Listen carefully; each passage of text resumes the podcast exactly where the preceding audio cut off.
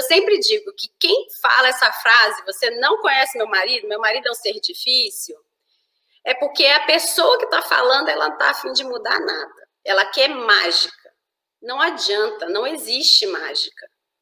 Você precisa fazer alguma coisa, você precisa mudar. Se você quer que o seu casamento melhore, comece a fazer, comece a se movimentar, comece a se mexer. Aos poucos, ele vai começando a ver o seu novo comportamento e ele vai começando a se mexer junto.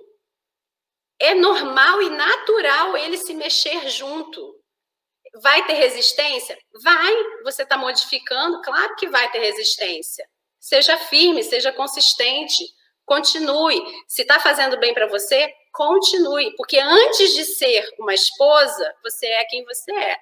E se você estiver sendo primeiro esposa, você está deixando de ser quem você é.